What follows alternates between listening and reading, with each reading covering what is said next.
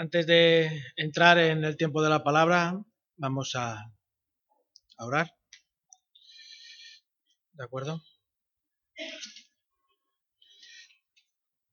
Mientras estábamos, os escuchaba orar, me, acordaba de un, de un, himno que algún jueves hemos eh, cantado en el culto de, de oración, que dice, ¿cómo era? Hermano, dinos algo de Jesús, ¿cómo era? ¿Os acordáis? Lo? Sí. Pues esa es mi intención esta mañana, traer algo del Señor. Y como eh, Pablo le dice en una de sus cartas, eh, escudriñad y ver si realmente lo que esta mañana se os presenta realmente es del Señor. Señor, te, damos las gracias por darnos la oportunidad de, de estar aquí, Señor. Hay muchos hermanos nuestros que no tienen la posibilidad de tener un lugar como este para poder reunirnos. Bendícelos, Señor, y ayúdanos a ser agradecidos a ti, Señor, por, por poder tener un lugar donde se puede congregar esta, esta iglesia, Señor. Gracias por tu amor, gracias por, por tu misericordia y ayúdanos en esta mañana a entender y a, escuchar tu voz, Señor. Abre nuestro corazón. Permíteme, Señor, eh, hablar de, de ti, Señor. En tu nombre, Señor. Amén. Siempre se ha comentado que Juan es de los escritores evangélicos, se hace de los escritores de los evangelios, de los evangelistas, que tiene acentos más cercanos a la filosofía griega, ¿no? Es un poco críptico a veces eh, el, apóstol Juan. Y de alguna manera, los eh, teólogos y los intérpretes de la escritura que tienen, bueno, más estudios que yo y dicen que de alguna manera Juan lo que está buscando es dar respuesta desde Cristo a los grandes desafíos que los discípulos en Jesús se encontraron al rebasar las fronteras de Palestina. Porque claro, hablar de un Dios, hablar de la expiación, hablar del, del, del, del templo, de, de, aquellas alegorías que tanto el Nuevo Testamento aludían al Antiguo Testamento, pues claro, dentro del, del contexto hebreo, pues se podía entender, pero saliendo de ahí, pues hay toda un mar de pensamientos y de formas de entender la vida que no siempre encajaba con la forma en la que el Evangelio pues, transmite el mensaje. Porque la filosofía griega ha forjado civilizaciones durante siglos. De hecho, la filosofía griega llega hasta hoy para nosotros. Aunque durante mucho tiempo era pienso, luego existo, actualmente es siento, luego existo. Ahora no importa que pienses o no, porque si piensas mucho, te raya, ¿verdad, Moy? Mamá, no me raye. ¿A que sí, tío? Claro. Entonces, hoy no hay que rayarse, hoy hay que sentir, ¿no? Siento, luego existo. De hecho, la escolástica, el, el magisterio de la Iglesia Católica Romana, durante siglos, se sustenta en su gran mayoría en la estantería filosófica para desarrollar la teología que luego posteriormente tenemos dentro de la Iglesia Católica, contra la que Lutero también se rebeló. Hay dos grandes eh, maestros la, la filosofía, parece que estoy dando una clase de filosofía, Platón y Aristóteles. ¿Os suenan esos nombres? ¿Sí? Más o menos, ¿no? Sí, ¿vale?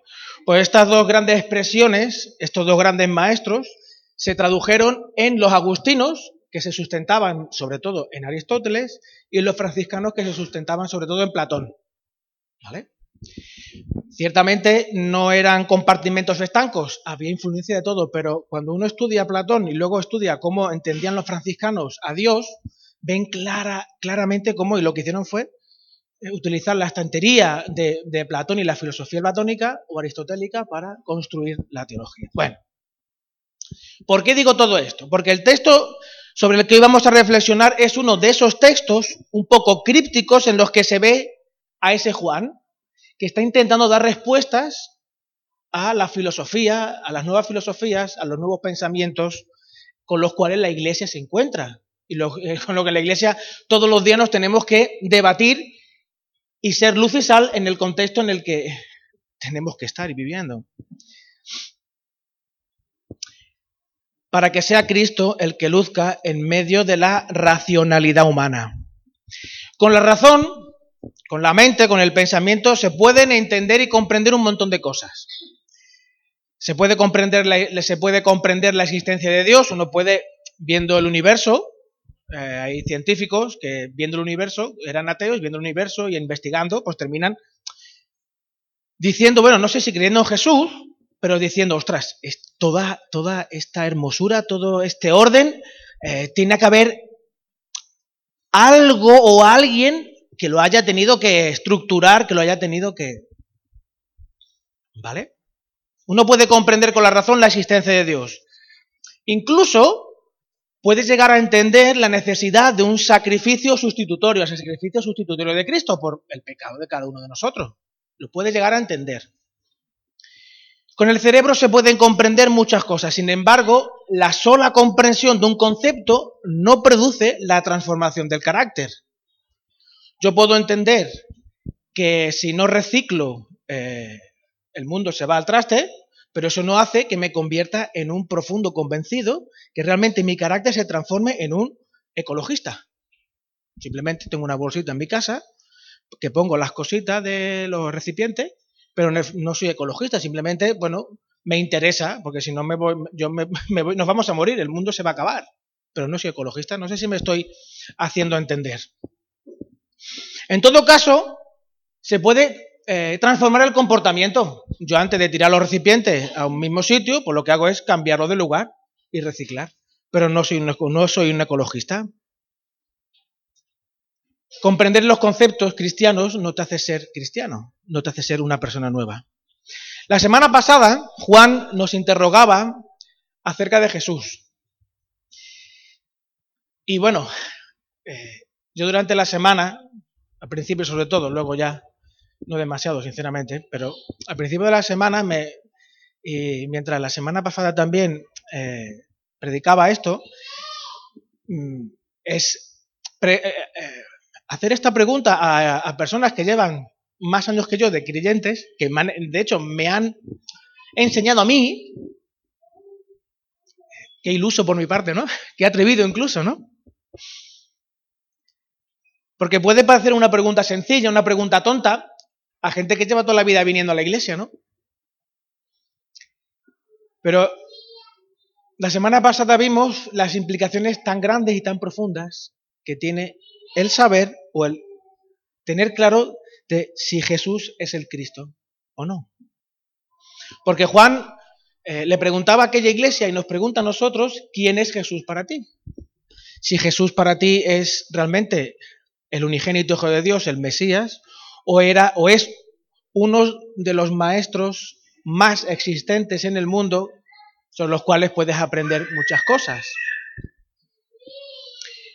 ¿Quién es Jesús para ti? Nos preguntaba la semana pasada.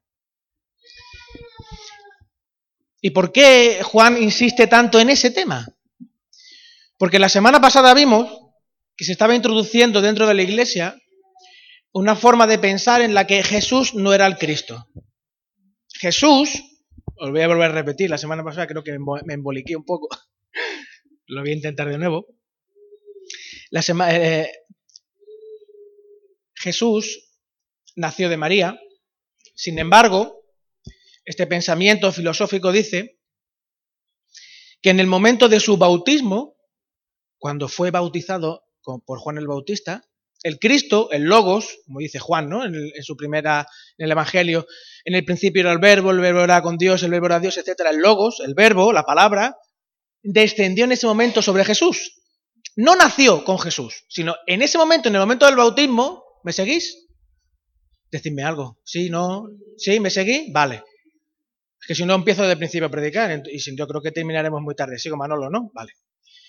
Entonces, en el momento del bautismo, el Cristo, el Logos, desciende sobre Jesús y está todo el tiempo en Jesús como una posesión, algo así, ¿vale? Posee a Jesús, está dentro de Jesús y justo antes de morir, Algunos dicen que ni siquiera llegó a la cruz porque el Logos, Dios, no puede sufrir. Eh, se fue de Jesús. Y el que murió en la cruz era simplemente Jesús, el Hijo de María. ¿Sí? ¿Está bien claro, no todo? Hoy en día eso es como decir que Jesús es uno más, como Buda, Confucio, yo qué sé, uno de estos, ¿no? El texto, voy a, voy a leerlo otra vez para tenerlo en, fresco para, todos, es eh, Juan, 1 Juan 5, del 6 al 12.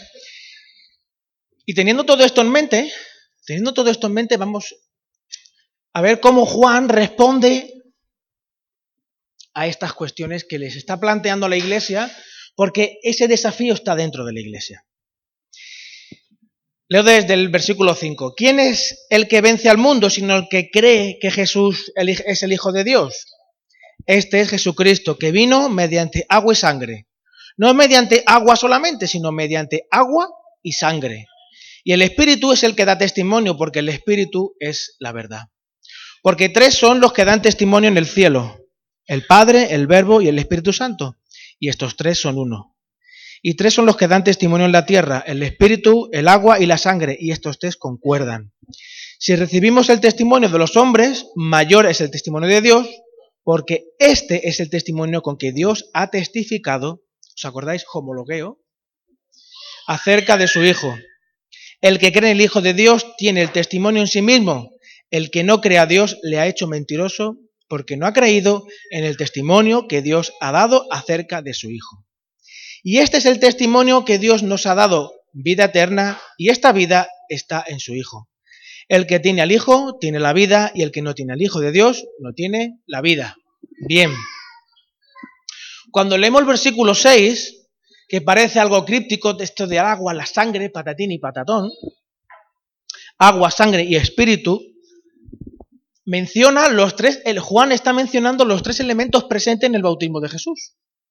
El agua, donde fue sumergido, la sangre, la carne de Cristo, el cuerpo de Jesús y el Espíritu Santo. El agua, la sangre y el Espíritu. Como elementos diferentes pero concordantes. ¿Os dais cuenta? El agua, la sangre y el Espíritu, los tres son concordantes. Los tres dicen la misma cosa. ¿Recordáis la frase que se oyó en el bautismo de Jesús? Este es en quien tengo, en quien estoy muy complacido, ¿no?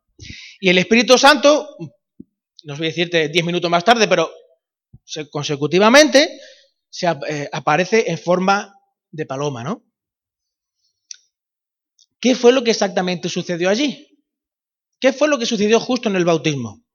Para eso vamos a leer eh, a leer el texto que aparece en Juan, donde nos habla de ello.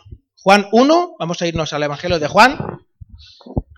El que tenga la Biblia, pues que la busque y el que no, pues que pinche en el Evangelio de Juan, capítulo 1.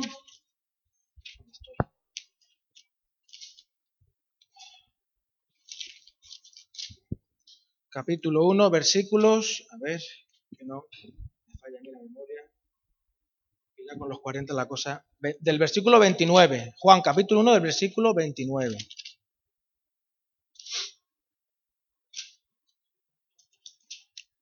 Juan 1, 29.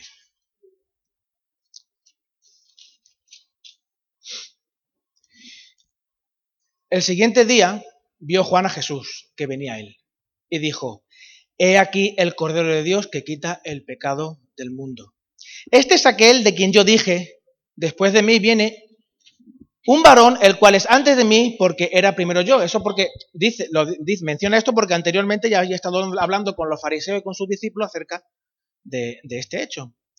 Y yo no le conocía, dice Juan, y yo no le conocía, más para que fuese manifestado a Israel, por esto vine yo bautizando con agua, dice Juan acerca de sí mismo. También dio Juan testimonio diciendo, vi al Espíritu que descendía del cielo como paloma y permaneció sobre él. Y yo no le, y yo no le conocía al Espíritu. Pero el que me envió a bautizar, ¿quién le envió? Dios le envió a bautizar. Pero el que me envió a bautizar con agua, Aquel me dijo, sobre quien veas descender el Espíritu y que permanece sobre él, ese es el que bautiza con el Espíritu Santo. Y yo le vi y he dado testimonio de que este es el Hijo de Dios. El bautismo de Jesús fue la manifestación pública de una realidad anteriormente vivida por el mismo Jesús. Y que Dios mismo ya le había dado, confesado a Juan el Bautista, de que eso iba a ser así. Cuando, sinceramente, hermano, yo leo estas cosas, digo, pienso, qué torpes eh, eran aquella gente. Qué torpes son esta gente. No, no tenían ya, o sea, Juan les escribe, pero ya la carta de Juan es posterior al Evangelio de Juan. ¿Nunca habían leído el Evangelio de Juan? Qué torpes que son. No, no, no, recordaron nunca el versículo ese que el Señor le dice a los fariseos. Eh, erráis porque desconocéis las escrituras. Qué torpes que son.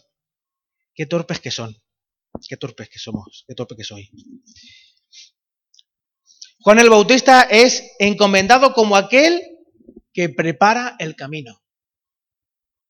Una voz que clama en el desierto, preparad camino, ¿verdad?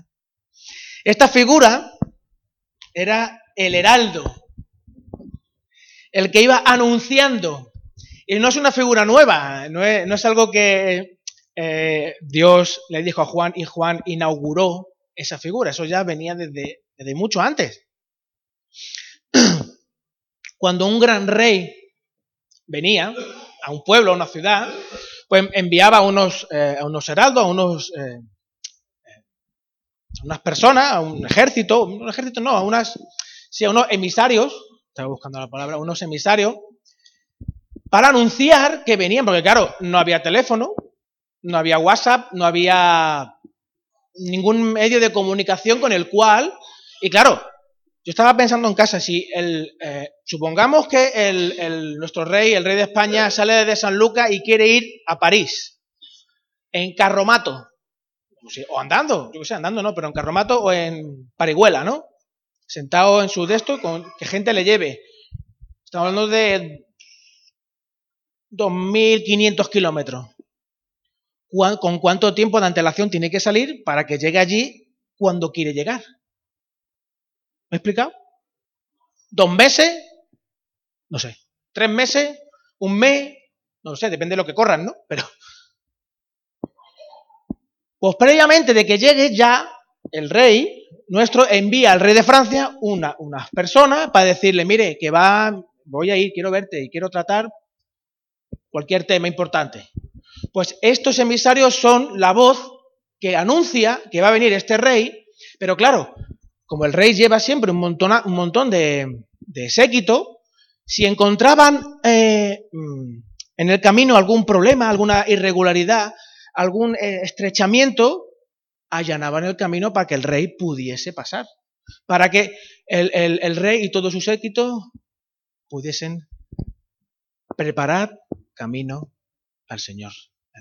Ese es Juan el Bautista, el que está preparando el camino al rey. El rey es el Señor Jesús. Por eso, de alguna manera, lo, que Juan les está diciendo en esta carta a la iglesia de Éfeso y a las iglesias circundantes, es cómo es posible que esa forma de pensar se esté metiendo en la iglesia si vosotros conocéis claramente lo que se os ha enseñado. ¿Qué os está pasando? El gran rey viene como un cordero que quita el pecado del mundo. Y no es un cargo temporal, el Espíritu Santo no estuvo solamente como un testigo judicial de que, claro, sí, el Lobos ha venido a Jesús y luego se marchará, sino que permaneció en el Señor. El agua, la sangre y el Espíritu concordaron para ser el testimonio del Dios vivo, del Dios Padre, a todos los presentes y a toda la humanidad. En alguna ocasión se ha eh, entrado en la discusión sobre la cantidad de conocimiento que tenía Juan el Bautista sobre Jesús. Cuando uno lee eh, Lucas 7, Lucas 7, versículo 18, en el que mm, Juan el Bautista em, envía a sus discípulos a preguntarle a Jesús, ¿eres tú el Cristo? ¿Recordáis el pasaje? Bueno, por lo menos porque está, aparece en Lucas y también en Mateo. Los... ¿eh? Exacto. Y los, intérpretes y tal se pelean, ¿no? Se pelean, hay discusión entre... Sí, es que en verdad Juan el Bautista realmente lo que quería era demostrarle a sus discípulos que Jesús era el Mesías esperado, y otros dicen que no, que es que Juan el Bautista, pues por su contexto cultural donde había vivido y el conocimiento que tenía acerca del Mesías, estaba esperando un Mesías más guerrero, otro tipo de, Mesías. Pero eso es indiferente. Para nosotros hoy eso es indiferente. Lo que se ve claramente es que Juan, de lo que no tiene duda, es de lo que Dios el Padre le ha dicho sobre Jesús. Se fía de lo que Dios le ha dicho. Cuando tú veas, le dice, cuando tú veas que sobre tal persona, porque no conoce a Jesús, dice el texto, yo no le conocía. Sobre tal persona tú veas que desciende el Espíritu Santo, ese es. Sobre tal persona que tú veas, ese es. No importa lo que tú pienses, no importa, solamente fíjate de lo que yo te estoy diciendo. Es que si avanzamos un poquito más en el texto, si dice el versículo 9, si recibimos el testimonio de los hombres, mayor es el testimonio de Dios. Porque este es el testimonio con que Dios ha, ha testificado acerca de su Hijo. ¿Cuánto, Juan le dice a los, a los creyentes, cuánto te fías tú de Dios? ¿Cuánto de lo que Dios dice tú te crees? Porque si, bueno, nos podemos embolicar en la predestinación o no predestinación. Nos podemos embolicar, o sea, liarnos, eh, rayarnos, ¿no? En eh, la sexualidad de los eh, ángeles. La sexualidad de los ángeles. Podemos meternos en todas esas paranoias. Pero en el fondo, ¿cuánto tú te crees de Dios? ¿Cuánto, ¿Cuánta confianza, cuánta fe tienes puesta tú realmente en Dios Padre? Porque si no crees lo que dice Dios Padre acerca de su Hijo, ¿cómo te puedes llamar cristiano? Porque en el fondo, si tú homologueo confiesas a Jesús, tienes que confesar lo mismo que confiesa Dios Padre acerca de su Hijo. Porque si no lo haces así, todo aquel, versículo 1, todo aquel que cree que Jesús es el Cristo es nacido de Dios. Porque eso es lo que dice Dios de él, de Jesús, que Jesús es el Cristo. ¿Cuánto te crees tú a Dios? ¿Cuánto te crees tú a Dios? Eso es lo que le está preguntando Juan a los creyentes de la iglesia.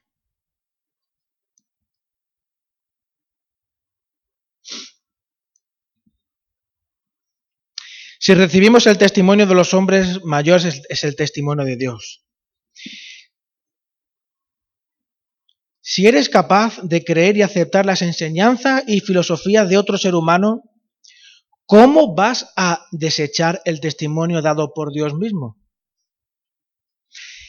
La razón humana es una gran herramienta dada por Dios para entender, conocer, eh, para eh, ser capaces de adaptarnos al, medio en el que vivimos e incluso transformar, el medio para que sea más cómodo para nosotros mismos, ¿no? Por eso tenemos aire acondicionado, tenemos paredes, tenemos el hierro, los ladrillos, la tecnología, ¿no? La tecnología nos permite transformar el mundo hacia nuestra comodidad. pero, eh, a veces la razón nos, puede dar malas, eh, malas pasadas, ¿no? De hecho, muchas veces la razón se centra en lo que somos capaces de conocer y entender acerca de Dios. Sin embargo, luego ponemos en duda las afirmaciones que hace Dios sobre sí mismo y sobre su Hijo. ¿Cómo entender claramente, eh, ayer en una conversación, cómo entender a Dios, ¿no? ¿Cómo, cómo, cómo entiendes tú a Dios? Cuando tú piensas en Dios, eh, cuando piensas en Dios Padre, cuando piensas en la Trinidad, porque aquí aparece la Trinidad en este texto, eh, ¿cómo piensas en él? ¿De, qué manera te, lo imaginas? Eh, ¿Realmente es un Dios cercano o es... Claro, Jesús es fácil de, pensar en él, ¿no? Porque claro, Jesús tenía cuerpo, tenía manos, tenía cabeza, hablaba, oídos, lloraba. Pero cuando hablas de Dios Padre o, hablas del Espíritu Santo, ¿cómo concibes eso? ¿Cómo, cómo, cómo entiendes a Dios?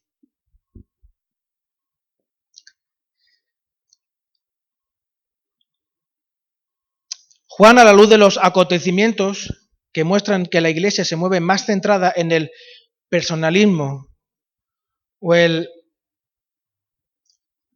en, los carismas de la gente, lo que enseñan cosas fuera de la enseñanza evangélica. Juan está diciéndole, hermanos, ¿estáis más centrados en las personas que enseñan y en su carisma, en sus capacidades? Juan no censura el comportamiento de los creyentes cuando les está diciendo, eh, ¿qué estáis haciendo? Juan está apuntando a más adentro, ¿por qué hacéis lo que hacéis? Si tú no eres consciente de saber el por qué haces lo que haces, nunca vas a saber cambiar de hacer las cosas. Su verdadera esencia como seguidor de Jesús. Tú como seguidor de Jesús, ¿crees en Dios? Parece una, parece una, eh, una tontería, ¿no?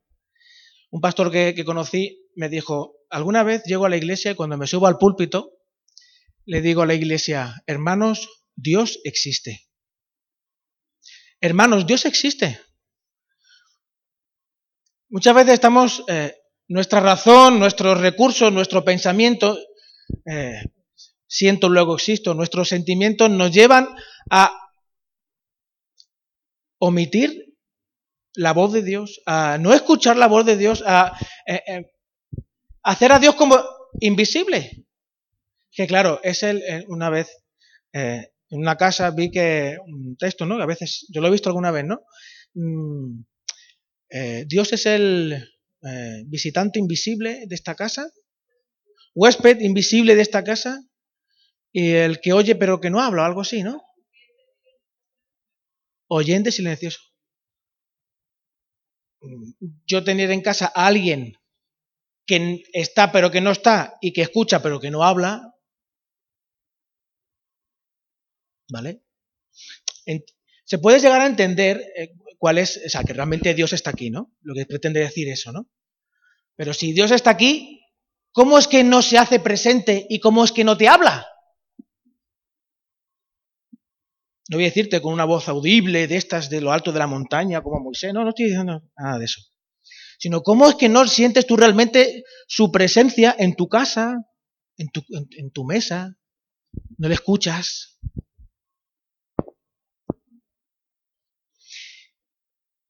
¿Tú crees que realmente Dios te ha hablado de tal manera que le puedes entender?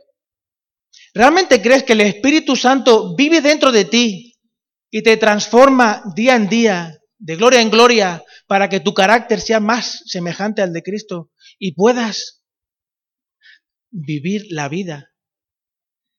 El que tiene al Hijo tiene la vida y el que no tiene al Hijo de Dios no tiene la vida. Esa vida de Dios. Con esta frase final, el que tiene al Hijo tiene la vida y al que no tiene el Hijo no tiene la vida, Juan cierra el círculo que empezó con el versículo 1, radical. Es que Juan es eh, Juan es de los que vivía lo que dice, vosotros me rectificaréis, creo que dice, eh, estoy entre proverbio y eclesiastés, no lo sé.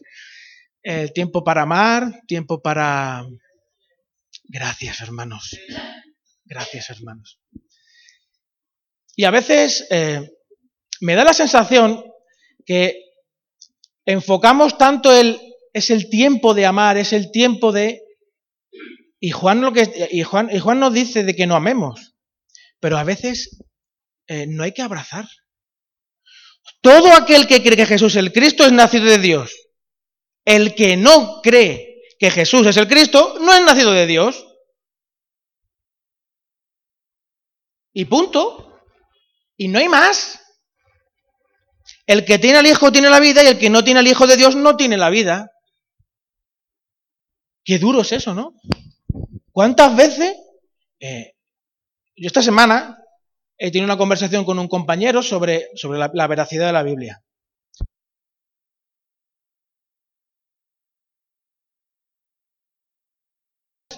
Eh, histórica que tú puedes, bueno, tú no, pero cualquier persona, si, si, pudiera, pudiera tocar y leer que estos pasajes escritos en los 40, 50 después de Jesús son lo mismo que el Evangelio de Marcos. ¿Tú puedes creer en eso o no puedes creerlo? Vale, pero ser consciente de que eso es una realidad, de que de lo que hoy estamos leyendo es lo mismo que las personas que estaban contemporáneas a Cristo, eso es verdad. Eso es verdad. Todo aquel que cree que Jesús es el Cristo es nacido de Dios. La radicalidad del mensaje de Cristo tiene que ir por delante siempre. Sin embargo, a veces yo mismo me meto ahí.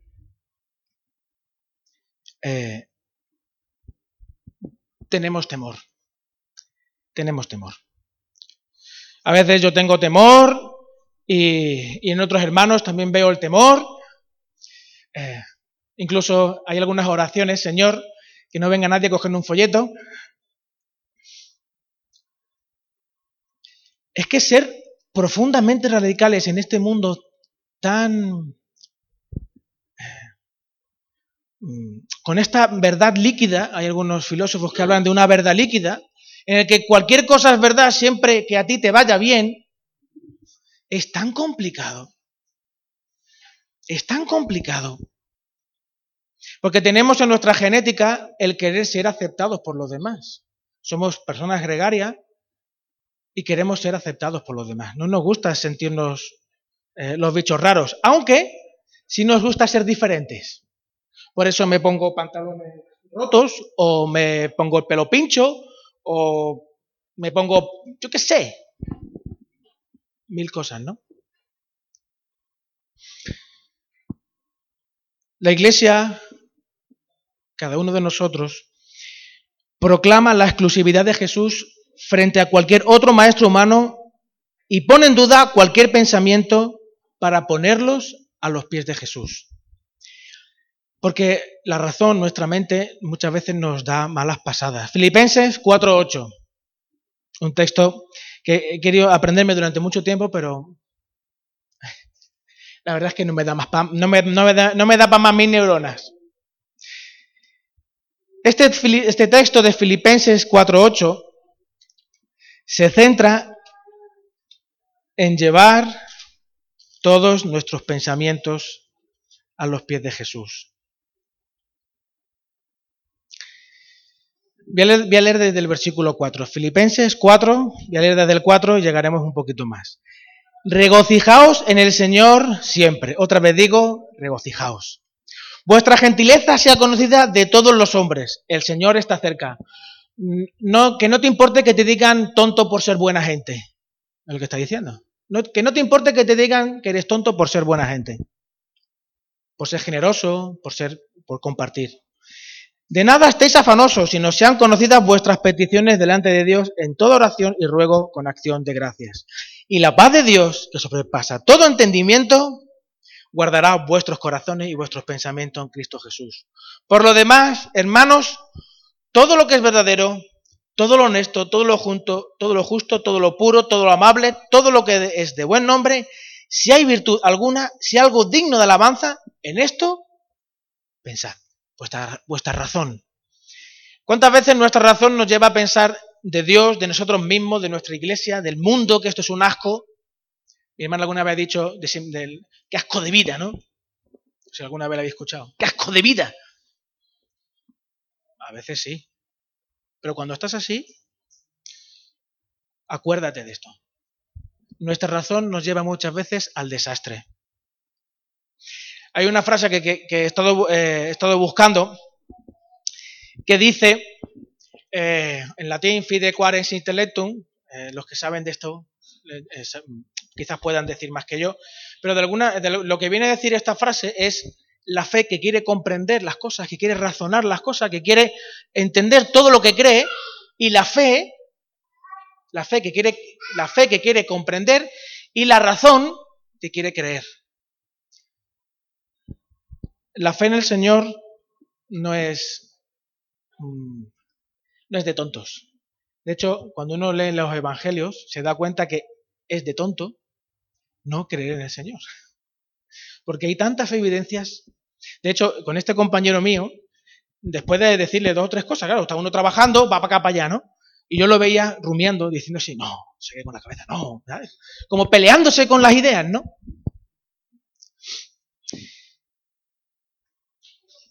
Y la paz de Dios, que sobrepasa todo entendimiento, guardará vuestros corazones y vuestros pensamientos en Cristo Jesús. Si hay virtud alguna, si algo digno de alabanza, en esto pensad. Con esto en mente, vamos a pasar a tomar la, Santa Cena. Eh, no, no recuerdo yo quiénes son las personas.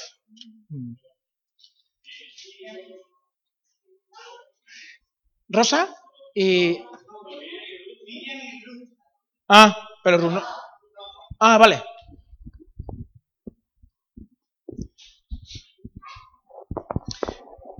Mientras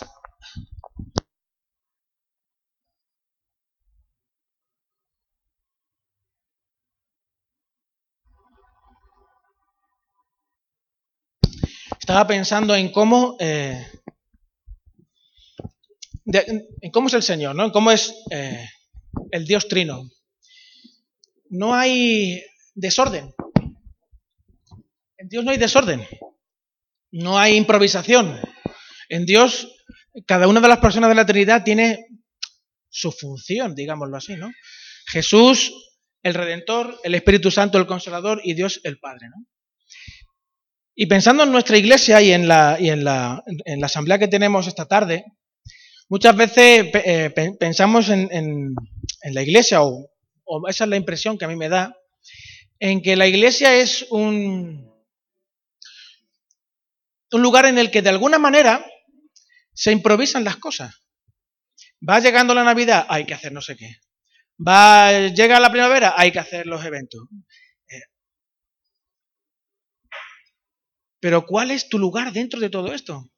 Si Dios ya tiene su lugar como, o sea, como ser mismo, como entidad propia, Dios tiene su lugar en el universo, Creador, Cristo Redentor y Espíritu Santo Consolador, ¿cuál es tu lugar? ¿No estaremos de alguna manera olvidando por desconocimiento cuál es tu lugar dentro de todo esto?